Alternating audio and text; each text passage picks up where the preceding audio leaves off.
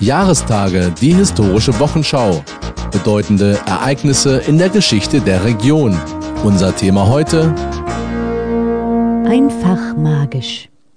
Er ist ein Verein von zauberhaftem Charakter, der Magische Zirkel. 1912 wurde der Stammverein in Hamburg gegründet, nachdem die unterhaltende Zauberkunst salonfähig geworden war.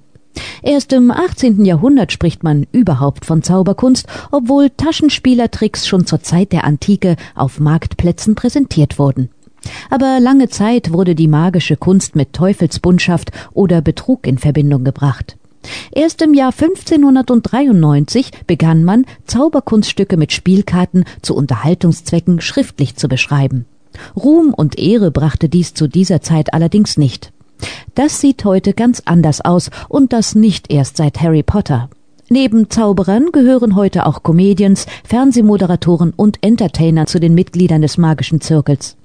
Die wohl prominentesten unter ihnen sind Jürgen von der Lippe, Eckhard von Hirschhausen oder der auch in Braunschweig umtriebige Desimo Detlef Simon. Sie vereint, dass sie alle ihre ersten Bühnenerfahrungen als Zauberkünstler sammelten.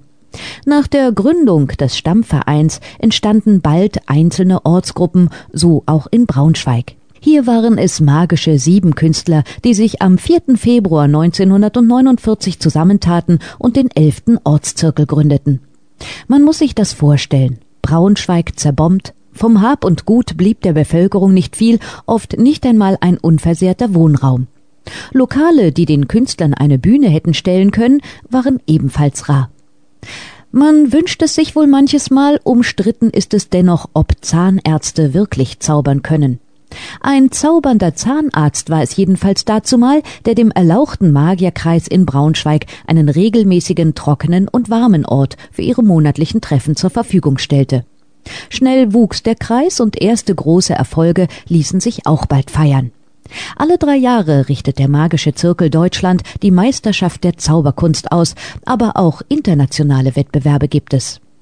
1955 belegte der Braunschweiger Richard Taniewski, genannt Ritani, bei den internationalen Meisterschaften mit seiner fliegenden Untertasse den zweiten Platz in der Sparte Allgemeine Magie in Amsterdam.